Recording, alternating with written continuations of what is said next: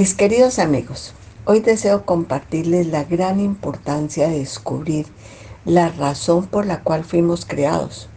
Porque al meditar sobre esto me he llenado de tanta felicidad que por eso he deseado que ustedes también recuerden y mediten esto tan importante. Porque la verdad es que Dios nos ha revelado de muchas maneras que hemos sido creados para vivir disfrutando de la paz en la tierra con todo lo que creó para nosotros aquí y para que un día podamos gozar eterna y perfectamente felices en su reino celestial, donde al estar unidos a Él de una manera tan especial, podremos ser verdaderamente felices por toda la eternidad.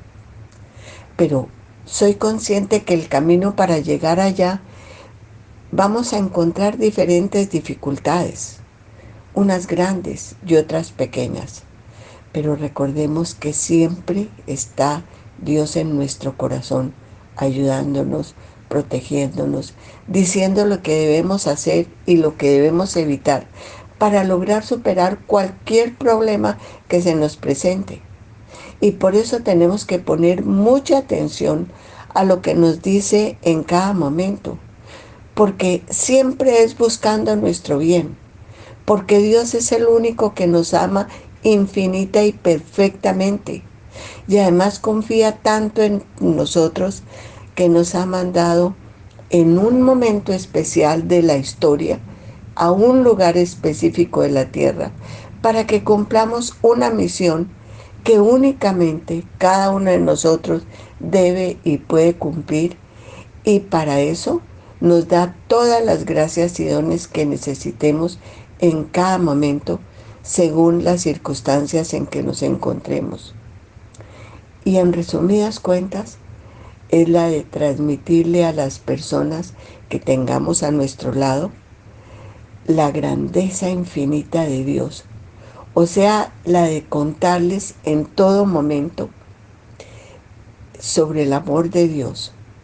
Y es bueno recordar las enseñanzas que nos ha manifestado a través del tiempo de infinidad de maneras y formas, como recordándonos que por medio de la Santa Biblia y de la Iglesia, sabemos la experiencia de mucha gente podemos conocer lo que sintieron aquellas personas que confiaron en Dios, como los profetas y los santos, que de manera muy especial nos han contado poco a poco lo que Dios les ha dicho y lo que todos necesitamos para poder realizar nuestra misión de la mejor manera.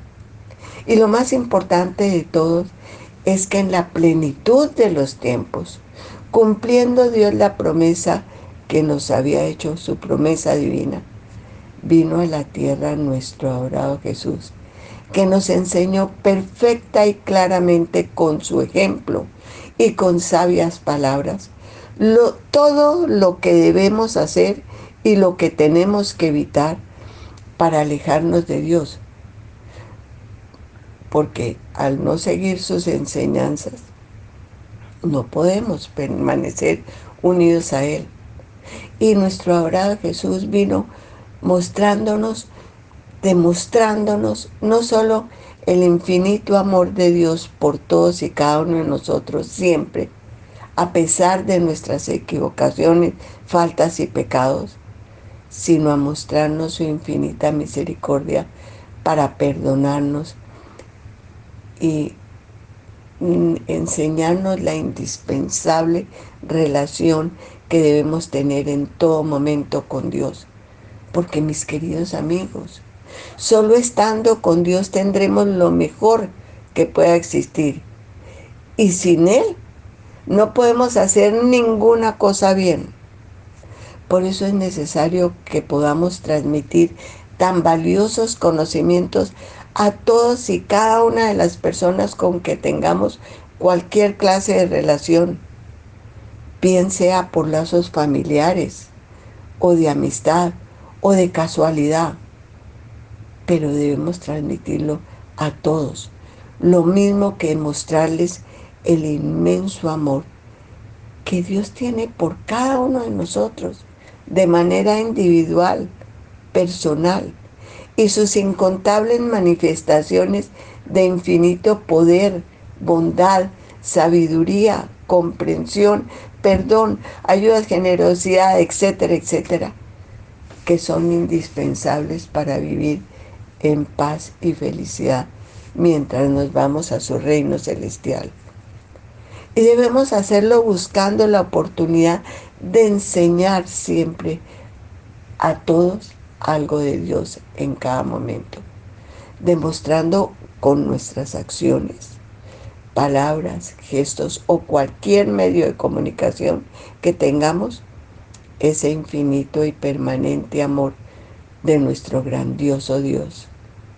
Y mis queridos amigos, es importantísimo recordar y demostrar la inmensa responsabilidad que tenemos de hacer todo el bien que podamos, material y espiritual, a todas las personas que vemos que necesitan, teniendo especialmente eh, cuidado con los más necesitados, aunque no sean los familiares más cercanos, sino todas las personas grandes o chiquitos que nos encontremos en la vida y que podamos con seguridad que vamos a poder colaborarles como lo hizo nuestro adorado Jesús, que ayudó a todos los que se encontraban en su camino, sin pensar si eran ricos o pobres, cultos o ignorantes, sino que ayudaba a quien veía sufriendo, como lo hizo con la viuda de Naín, o curando a los que veía padeciendo como a los leprosos, o ayudando a los que podían tener graves dificultades materiales, como lo hizo en la boda de Caná, cuando la Virgen María le contó que se había acabado el vino. Y allí nuestro adorado Jesús hizo su primer milagro convirtiendo agua en vino. ¿Y saben qué es lo que nos pide?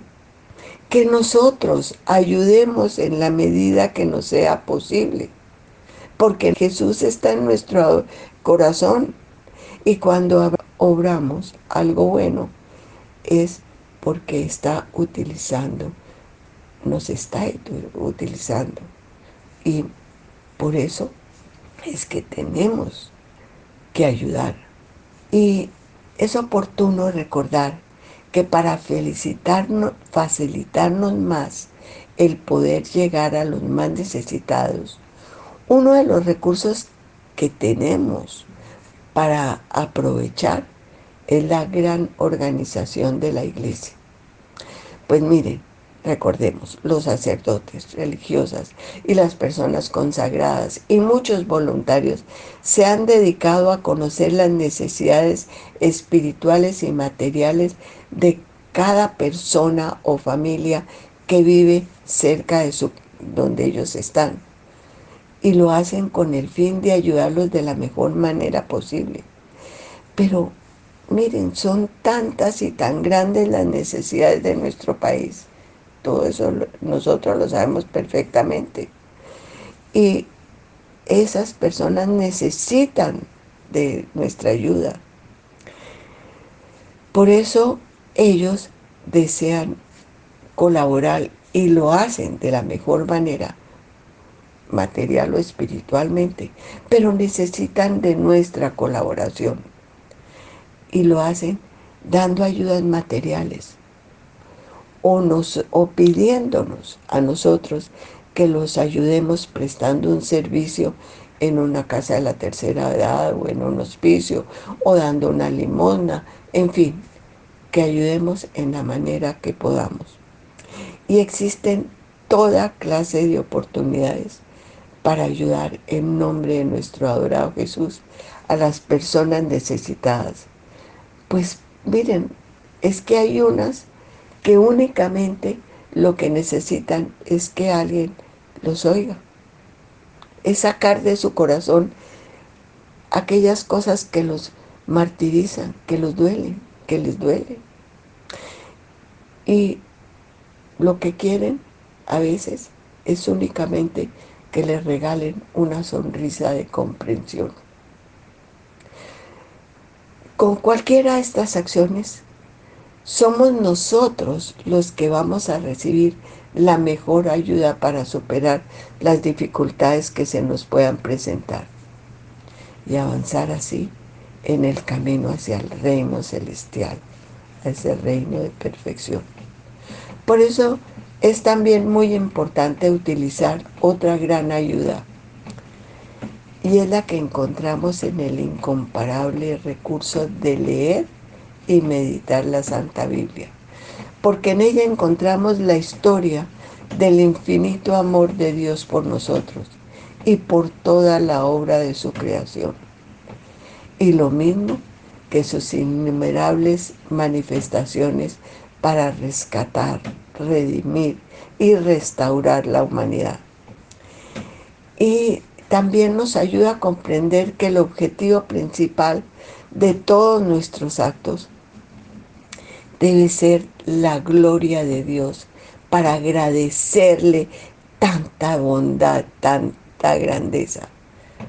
Además, en la Biblia encontramos la manera como debemos actuar en cada momento de nuestra vida, teniendo en cuenta que el mismo Espíritu de Dios Santísimo es quien ha guiado para escribir esto que necesitamos y que está escrito en distintas épocas según las circunstancias de la historia y de las diferentes necesidades, porque es escrito por Dios. Y es para facilitarnos su comprensión. Y nuestro adorado Jesús resumió en pocas palabras todo y es que tenemos que demostrar que debemos amar a Dios con todo el corazón por encima de todas las cosas y amar al prójimo, o sea, a las personas que tenemos a nuestro lado como a nosotros mismos. Porque recordemos que Él está en el corazón de todas y cada una de las personas. Por eso es indispensable recordar que cuando ayudamos a alguien es pensando que Dios está en ese corazón. Y así se facilita más que podamos meternos, ponernos en los zapatos, en la situación de las personas más necesitadas. Y así les podremos ayudar de la mejor manera, compartiendo lo que tenemos material y espiritual, comentando, recordando y teniendo muy presente nuestra propia experiencia, dando un verdadero testimonio. Además, poniendo en práctica las buenas explicaciones que hemos recibido a través de muchas personas, como las que nos han dado los sacerdotes en las diferentes homilías o con sucesos personales como cuando nos llenamos de esa verdadera paz que únicamente Dios puede dar. Lo mismo que compartiendo la real esperanza de superar cualquier dificultad de la mano de nuestro adorado Jesús, porque para Él no hay imposibles. O compartiendo el inmenso gozo y tranquilidad que sentimos al comprender que estamos protegidos por nuestro grandioso Dios y especialmente cuando sentimos la satisfacción que experimentamos cuando nos preparamos adecuadamente para recibir de la mejor manera un sacramento, especialmente la Sagrada Comunión, porque somos conscientes que desde el primer momento en que el sacerdote en la Santa Misa pronuncia las palabras que nuestro adorado Jesús dijo en la última seña, cena, enseñándonos que ese pan que él tenía era su propio cuerpo y ese vino que estaban consumiendo era su verdadera sangre. O sea que Él estaba ahí realizándose la verdadera subtransacción o verdadero cambio, convirtiendo ese pan en su cuerpo y el vino en su sangre, vivo, estar ahí. O sea que nuestro adorado Jesús presente está en cada hostia, vivo. Y llega al corazón de las personas para proteger, curar, perdonar. Es tan grande la alegría que se siente al comprender que verdaderamente Dios, nuestro adorado Jesús, entra en nuestro corazón formando una verdadera común unión. Y que de esta manera contamos con su valiosa compañía que nos ilumina para orar correctamente, que dio su propia vida para concedernos el perdón de los pecados, que por eso sentimos la necesidad y debemos arrodillarnos para alabarlo, bendecirlo, agradecerle, adorarle y darle las gracias porque nos invita para hablar con Dios, para poder llevar a mucha gente a sentir eso, su bondad, su sabiduría, su poder, su misericordia y recibir las gracias que permanentemente nos está dando de muchas maneras. Y a veces no las aprovechamos porque no le ponemos atención. Y mis queridos amigos, es muy importante que tengamos en cuenta que algunas veces el sacerdote consagra más hostias que no son consumidas porque son menos las personas que están presentes en ese momento. Y como en cada una de ellas está nuestro adorado Jesús, el sacerdote las guarda cuidadosamente en un lugar muy especial de la iglesia que llamamos sagrario. Por eso, cuando entremos a un templo, debemos localizar ese, ese sagrario y saludar a nuestro Dios respetuosa y amorosamente, porque está ahí esperándonos para tener ese diálogo íntimo y en una manera particular a cada uno de nosotros, para ayudarnos y recordarnos que lo más importante, nos lo confirma eh, Juan en su capítulo sexto, el versículo 53, en que nos, nos dice, nos hace una invitación urgente para que recibamos a Jesús en la comunión, pues nos recuerda que nos dijo, refiriéndonos a la Eucaristía, Jesús dijo, yo soy el pan vivo bajado del cielo quien come este pan vivirá para siempre. Y en verdad, en verdad os digo que mi carne, ese pan, es verdadera comida. Y mi sangre, ese vino, es verdadera comida. Y también nos recuerda que nos dijo, si no comen mi carne y no viven mi sangre, no tienen vida eterna. Pero el que come mi carne y vive mi sangre, en la Eucaristía tiene vida eterna. Permanece en mí y yo en él. Y recordemos que en esa Eucaristía es, es la obra de la salvación realizada por la vida, muerte y resurrección de Cristo. Y es Él quien se ofrece por ti, por mí, por todas las personas de todos los tiempos. Por eso es tan indispensable y maravillosa la invitación a comulgar. Lo mismo que es indispensable corresponder, preparándonos de la mejor manera posible para ese momento tan sublime de recibir la Sagrada Hostia. Y es bueno decirle desde nuestro corazón y no desde nuestra memoria. Esa oración corta pero muy linda, antes de recibirlo. Señor, yo no soy digno de que entres a mi casa, refiriéndonos a la casa de nuestro corazón. Y con mucha fe le seguimos diciendo que una palabra de nuestro adorado Jesús, una palabra tuya, bastará para sanarnos, o sea, limpiarnos de todo error, falta, pecado, y así poder recibirlo dignamente.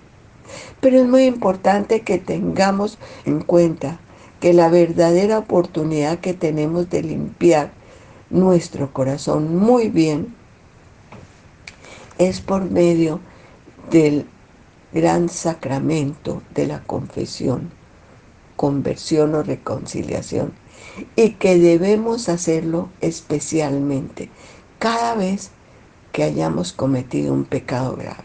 Es indispensable. Y, o por lo menos una vez al año, porque así podemos recibir esa limpieza de corazón, ese perdón de cualquier culpa, cuando vamos conscientes eh, que hemos cometido faltas, nos hemos arrepentido y esperamos con fe la infinita misericordia de Dios para quedar limpios, porque recordemos que nuestro adorado Jesús es Dios verdadero. Por eso Él perdonó los pecados y le dio el poder a los sacerdotes de perdonárnoslo. Por eso, mis queridos amigos, aprovechemos la oportunidad para limpiar nuestro corazón, para poder recibir conscientemente de una manera digna a nuestro adorado Jesús en una verdadera común unión. Mis queridos amigos, que Dios nos bendiga ahora y siempre. Amén.